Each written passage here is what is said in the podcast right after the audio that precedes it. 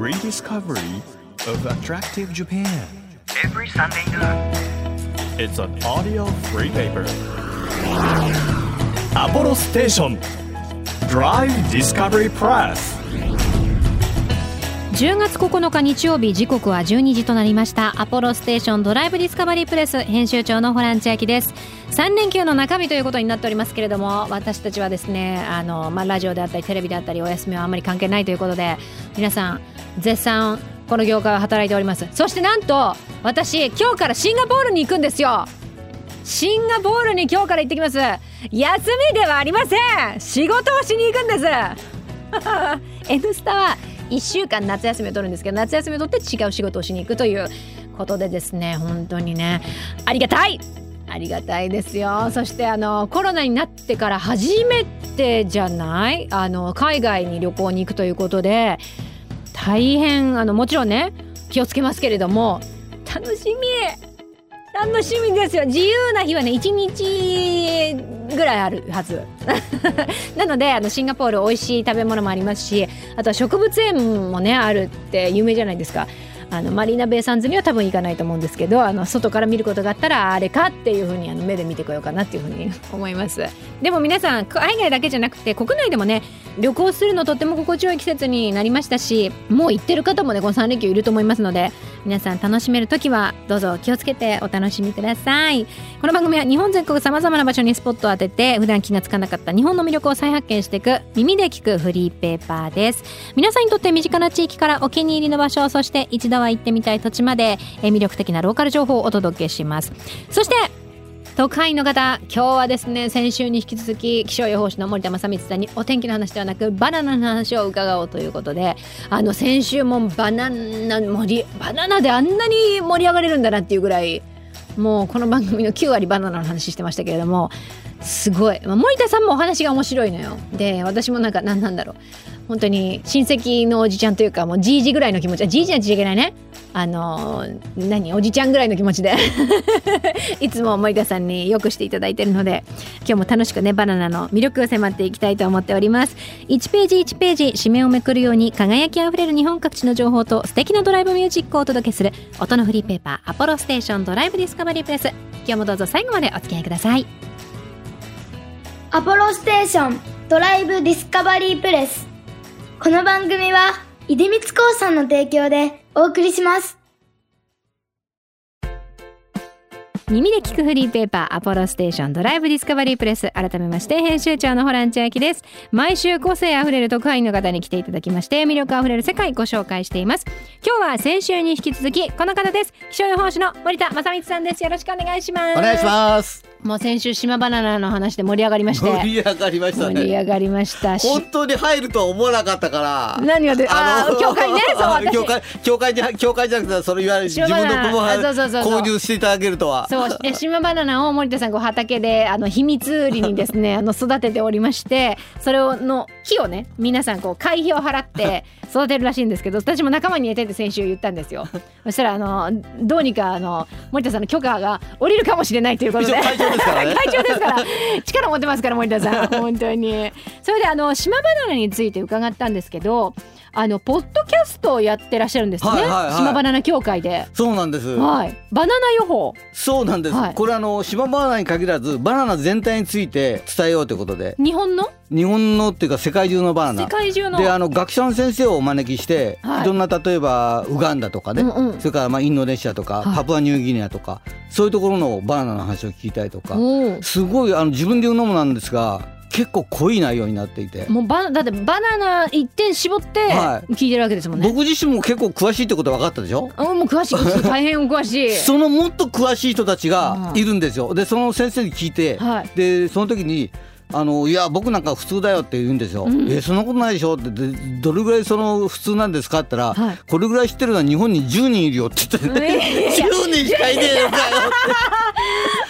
10人しかいない、ええい。ないぐらい知ってるのに、え別にそんなことないですよっていう。10人も知ってるって言ったら10人しか知らないのか、ね。そういう世界ですよ。そうなんだ。はい、でその先生は例えば食べる食べ方から含めて、はいはい。そのバナナをどうやって利用するかとか、うんえーまあ、今最近環境なんかについても、はいはいど例えば布を作ったりとかね紙を作ったりとか、そんな方法とかあのバーナーっていうのはどうやって CO2 を吸収するとか、そんな話も聞きましたよへね。ええーまあ、それが採用されてるかどうかですけどね。放送されてる時にね ポッドキャストで。えええバナナの皮をその繊維にして紙にするっていう。ーはい。でこれ結構今流行ってたりとか、はいはい。あの実際に利用されてますよね。おお、うん。じゃあ環境にこうバナナをどう生かしていきましょうかっていうことを聞いたりとか。バーナってはい。1億トンぐらい今取られるんですけども、うんうんあの実としてはね、はい。だけど実態としては10億トンぐらいあるんですよ。どういうことですか？9億トンどうするのよっていうと、はいはい。それ例えばバーナの実はみんな利用するけども、うん。その茎というか、うん。葉っぱというかそういうものは捨てちゃうわけでしょ、うん。そういうものを再利用しようという試みなんですよね。確かに大部分がねそれ廃棄ってなったらまたそれはそれで、まあゴミになってしまったり肥料になったりするんだと思うんですけど有効活用できたらいいですよね。そうですよね。だからそういう試みが今これから世界的に広がっていくんじゃないですかね、へー。SDGs という波もありますしね。そうですね、うん。あとバナナで言うと今年でしたっけ？あの価格が安すぎて困ってますっていうニュースになったの。はいはい、はいはい。そうです。あのーこれね難しい問題で、はい。資本主義っていうのは一応価格によって需要と供給によって値段は決まりますよね、はい。だけどもあまりにもそのことを突き詰めていくと、うん供給する側に負担を強いてしまうってことになりますよね。うんでまさにあのフィリピンの問題っていうのも、まあ、フィリピンだけではなくてあのミンダナオ島とかあの辺り全体そうなんですがその問題もやっぱりあの供給側が多すぎてしまったりすると、うん需要がが少なくてそれで価格が安くなるんですね。でこれなんでかっていうともともとで言うと先週お話したキャベンディッシュという種類に問題があるんですよ。種類に問題がある。全部キャベンディッシュにしちゃったから。日本が。日本がというか、はい。はい世界中がそうですよ。あ。世界中がそうな世んですか？界中がキャベンディッシュが主流になってます。あ本当はインドとかが一番そのバナナとか取れるとこなんですけどもおそうなんですね。インドのバナナって食べたことあります？いやなんかインド産って書いてあるラベルを見たことないかも。ないんですよ。輸入してないんですよ。あそうなんですか。そう。だから全部日本はキャベンディッシュに関するようなものばっかり輸入してるからうん、それであの多様性が失われちゃってるんですね。なんでその他の品種もうん輸入しようってならないんですか、あの工業製品になっちゃってるんですね。で工業製品っていうのは同じ品種をずっと作ることがうんうん。やっぱり価格競争力の上でもすごい大事だしうん。それからあの管理しやすいじゃないですか。うんうん。うん。だからそういうこともあってあの日本ではほとんど同じ種類。だけどちょっと目をそほんの少しだけ横に広げると、うんうん。こんなにも多様性に満ちた植物。うん。でだから僕ら小さい時まあホランさんは違うと思うけど僕らの小さい時ははい。本当にバーナーって病気の時しか食べられなかったというあ高級品で。世代なんですよね。あーはいはい。で今の人たちって子供でもバーナーいらんとかいううん僕の孫なんだけど、うんうん。バーナーいいとかお前生意気だなとか。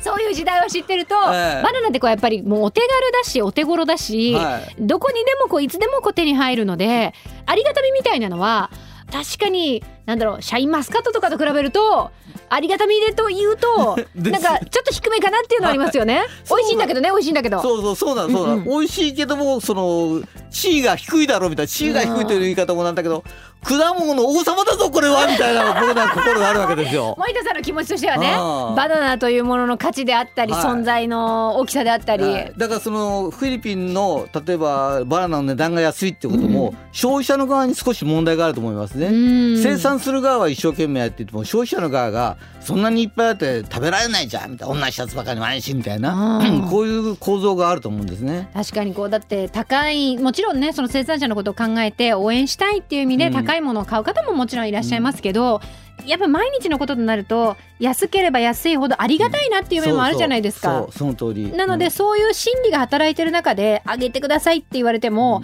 難しいんだろうなっていう現状は分かるっちゃ分かるんですけど、なんかあれだけそのバナナの価格が下がりすぎて困ってますっていうのを聞くことってないので、うん。なんかびっくりして私も、そうなんですよね。なんかやっぱ考えなきゃなっていうふうに思いますよね。で僕はそれ起爆剤としてやっぱりはい。芝バナナっていうだけじゃないんだけども、うんうん他の種類もやっぱり入ってきた方がいいと思うんですよ。はい。今全部キャベンディッシュだから全部ネタンでほとんど同じような味でしょ、うん。そこに新しいものが入ってきたら例えばブドウの先シャインマスカットっていうのは、はいはい。それまでのブドウと明らかに違って価格的に3倍4倍になっても買うじゃないですか。美味しいですもんね。そうそれと同じことがバナナでも起こりうると思うんですよ。うんで僕はもちろんあのビジネスとして考えてることなんか一切ないんですけれども、世の中的にそういうようにあのなんていうのかかな一つの価格差が起きることによって需要が増えて、うんみんなの暮らしが豊かになることがすごいいいことだと思ってるんですよ。あええで島バナナは見た目も違いますし先週ねご紹介しましたけれども味も普通のバナナと比べると爽やかな香りで味は酸味。ちょっとブドウみたいな味がするということで、リンゴみたいな、はい。なので全く本当に食べていただいたら別物だなって。別物です、うん。はい、もうとにかく酸味のない果物ってあんまり僕個人は美味しいと思わないんですよね。えうんーその意味ではその最初に食べた衝撃がはいはい。50年前でしょ、うんうん。ずーっと今も残ってるって感じですよね。いやこれ本当にね先週もお話しされてましたけど沖縄だとまあ台風が多かったり、今は農作物盗まれちゃったりすることもあるので、どうしてもこう広げたいけれどもなかなか難しい環境の中にあるっていうことだとそうですね。思うんですけど、森田さんがこう描く島バナナの未来っていうのはうん。どんなものになりますか、あの2つあって1つは日本中の人たちがそれの美味しさに目覚めて、うんうん。そうすると40トン足りないから、はいはい。作る人が増えてそうすると沖縄の農業まあ島バナナだけじゃ無理だけども他に美味しい果物いっぱいあるんですよ、はいはい。マンゴーとかね。そういうのと合わせ技で農家が成立するといい循環になりますよね、はいまあ、価格は多少高いかもしれない。はいはい。それが一つの未来。でそういうのが来るといいなと思ってるんですが、うんもう一つの未来は沖縄に行かないとこの味が味わえないといううん。ただし絶滅はしない、うんうんうん。知る人ぞ知る島バナナで例えばこの今沖縄であのリゾートができようとかしてますよね、はいはい。そういうところに行った時にそこで味わえる本物のバナナ。あー。そういうことによって多様性が担保されていくっていうのが素晴らしいというか自分の望む世界ですよね。あー。ある程度いろんな人に食べてもらいたいけれどもやっぱり沖縄に行くからこそ食べるっていうことでその土地のなんなんていうんですかねブランド力であったり、はいはい。魅力につながるっていう部分もありますもんね。そうですよね。だから沖縄に行って食べるのか、うん。取り寄せて食べるのかは、うん。まあ、別問題だけども、はい。少なくとも知る人ぞ知る。みんなが知る、みんなっていうと大げさだけどもまあ多くの人がそれはなんとなく食べてみたいよねっていう、うん。そういう存在になってほしいんですよね。そうなるためにはうん。何がこう課題になってくるんですか、うんそれが分かったらね。逆に知恵を貸していただきたいです。いや難しいですよね。でも例えばなんて言うんでしょうふるさと納税の返礼品にもうなってる場合もねなってなってますあなってます、はい。とかななんていうんですやっぱでも食べてもらわないとバナナバナのそうそうですよね。うん。それで今あのいろんなところでやられてるのが、うん。例えばバナナの木を実際に移植して移植してってのはおかしいけど例えば大手のイオンとかそういうようなはいはい、まあ、大手のスーパーみたいなのがあるとします、その大手のスーパーのところにそのまま植えてきてそこで鳴るのを見るとかそんなようなことも愛知県の稲沢のあたりでやってたりとかしてますので、それが東京近郊でも行われたりすると面白いかもしれませんね。ああそうですね。とにかくね知られてないっていうのが一番の問題なのでまあ、知ってもらいたいというかな。難しいのは例えばその島バナナを使って有名な企業とコラボレーションしたり、うん。うんあのカフェとコラボレーションしたりっていうことをするともちろんその瞬間的にはお客さんたちがバーッと集まって、こうなんて言うんでしょう一時的な加熱はあったとしてもそれがこう根付いていかないと意味わけないわけじゃないですか。うん本当にその通り。ってなるとこうただ消費されるんじゃなくて大切に守られながら愛される存在になるって非常に難しいですよね。難しいですよね。うん本当にその通りだろう。すっげえな。なんでわかるの？いや本当にそうなの。だから僕この時にはいこれやろうと思った時に3年前にはい一気にやるんだったらテレビの番組とかね売り込んだらどうかとか思ったの。でもやろうと思えばできるじゃないですか。ね、でもそう思ったけどそれすると一過性だよねとか思ってうんもうちょっとゆっくりの方がいいんじゃんとか思って今格闘してるところ。じわじわと、はいその塩梅がね。ただねこれがねお金が結構大変なのー 持ち出しで。はいはいはい。持ち出してるんだけど維持したりいろんなことやったりするの、うんうんそうするとまあそんなに困ってる生活に困ってるじゃないんだけども、はいはい。ど何年やったらいいんだろうとか思ったりしますよねこれをね。え、うん。年間その普通にあのなんて言うんでしょう自分で育てようと思ったら一本の木にどれくらいお金がかかるものなんですか？まああの沖縄に土地買ってそこに一本入ってきていいんだから 普通はあれなんだけどいいろいろこう管理とかめ面倒見てもらったりとか、はい。水やったりと一本あか。たりやっぱり一本あたりですよ、うん。2万以上かかるんじゃないでねすかね。年間で年間はい。一年半とかでそれもあのるまで。作る人が無料っていうことでうん人を雇ったりするとそこで来るので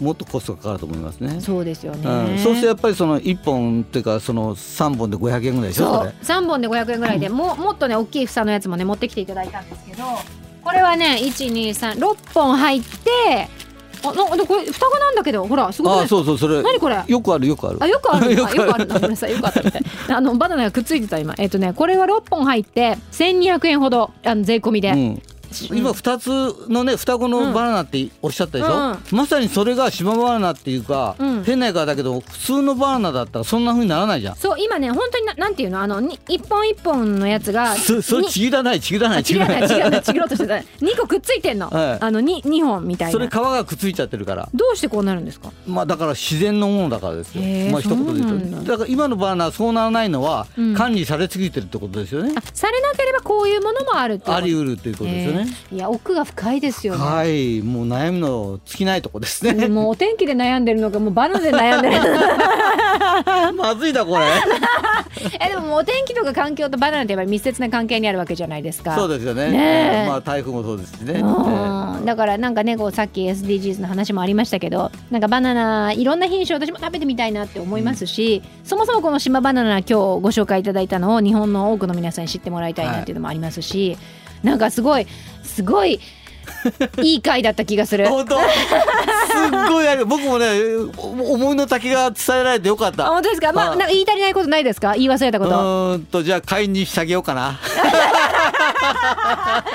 私のじゃああのもし買いにしていただけたらそのバナナにあの虫がつかないことを祈ってるし台風でねあの倒れないことを祈ってます本当に。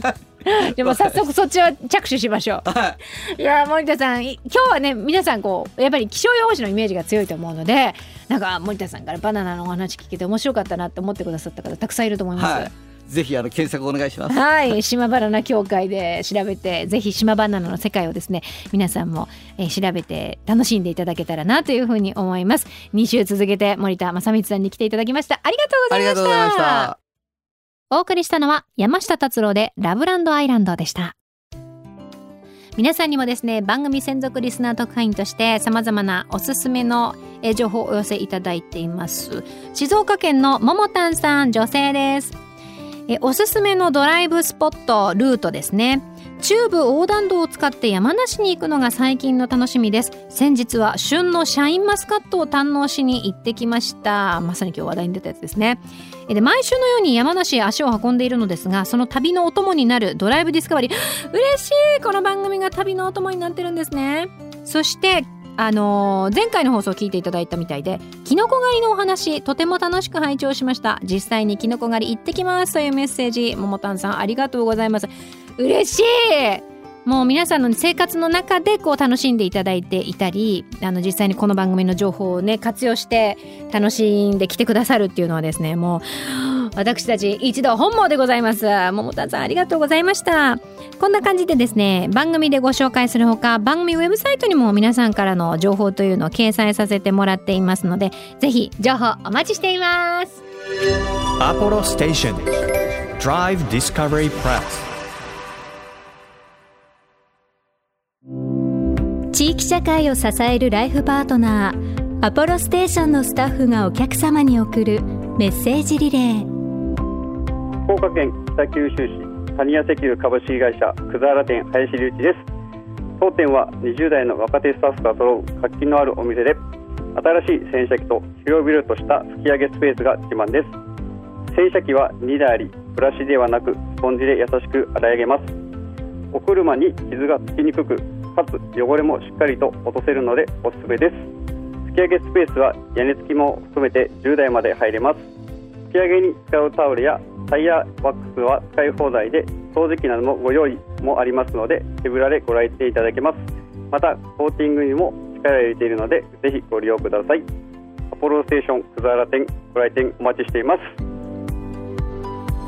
あなたの移動を支えるステーションアポロステーション。東京 FM からホラン千秋がお届けしてきました。アポロステーションドライブディスカバリープレス今週は先週に引き続き気象予報士であり島バナナ協会の会長の森田正光さんに来ていただきました。私もあの島バナナ育てたいですということであの森田会長様にですね 仲間に入れていただけますかということで直談判したところどうやらあの入れてやってもいいという感じでしたので これからこう1年に1回島バナナがあの、ね、病気になったり台風であの折れてしまったりしなければあの味わえるということでなんかいいよね。自分からちょっと離れた場所に自分のこう子供がいるじゃないですけどなんかありますよねそういうね。私の大切なものが遠くにあってその大切なものに思いを馳せるとともにその周りに生活してる沖縄の皆さんの生活にもこう思いを寄せるっていうね。いや最高最高。もうすごい嬉しいです。皆さんもぜひ島バナナあの手に取っていただける機会があったら試してみてください。アポロステーションドライブディスカバリープレス。この番組では毎月テーマを設けてメッセージや写真を募集中です。今月のテーマはおすすめ夜景スポットになっています。秋の夜長ということでいい夜景スポットご存知の方はぜひぜひ教えてください。情報をくださった方の中から毎月3名様に番組セレクトのとっておきプレゼントを差し上げます。今月は秋のフルーツ盛り合わせということであの送る時にですね旬となっている秋のフルーツ詰め合わせにしてえー、豪華フルーツセット3名様にプレゼントしますよ。ぜひぜひゲットしてください。欲しいという方はメッセージを添えて番組ホームページからご応募お待ちしています。また毎月注目のイラストレーターさん手掛けていただいている番組ステッカーこれもプレゼントしていますよ。今月はおのこさんのデザインでして赤オレンジかな朱色かななんか小さい秋小さい秋見つけたみたいな世界観の本当に可愛くショッピング終わりで車に戻ってきたのかなっていう女の子がですね猫とちょっと戯れてる的な可愛いデザインになってます。ぜひぜひゲットしてください。メッセージとともにお待ちしています。さて日本全国さまざまな場所にスポット当てて日本の魅力を再発見していく耳で聞くフリーペーパーアポロステーションドライブディスカバリープレス先週今週と私にとってもちょっと特別な回にね森田さんのおかげになりましたので、えー、来週からも素敵な番組をお届けできればというふうに思います。来週までにあのシンガポールからちゃんと戻ってきますので またこの番組でお会いしましょう。お相手は編集長のホラン千秋でした。バイバイ。アポロステーションドライブディスカバリープレス。この番組は出光興産の提供でお送りしました。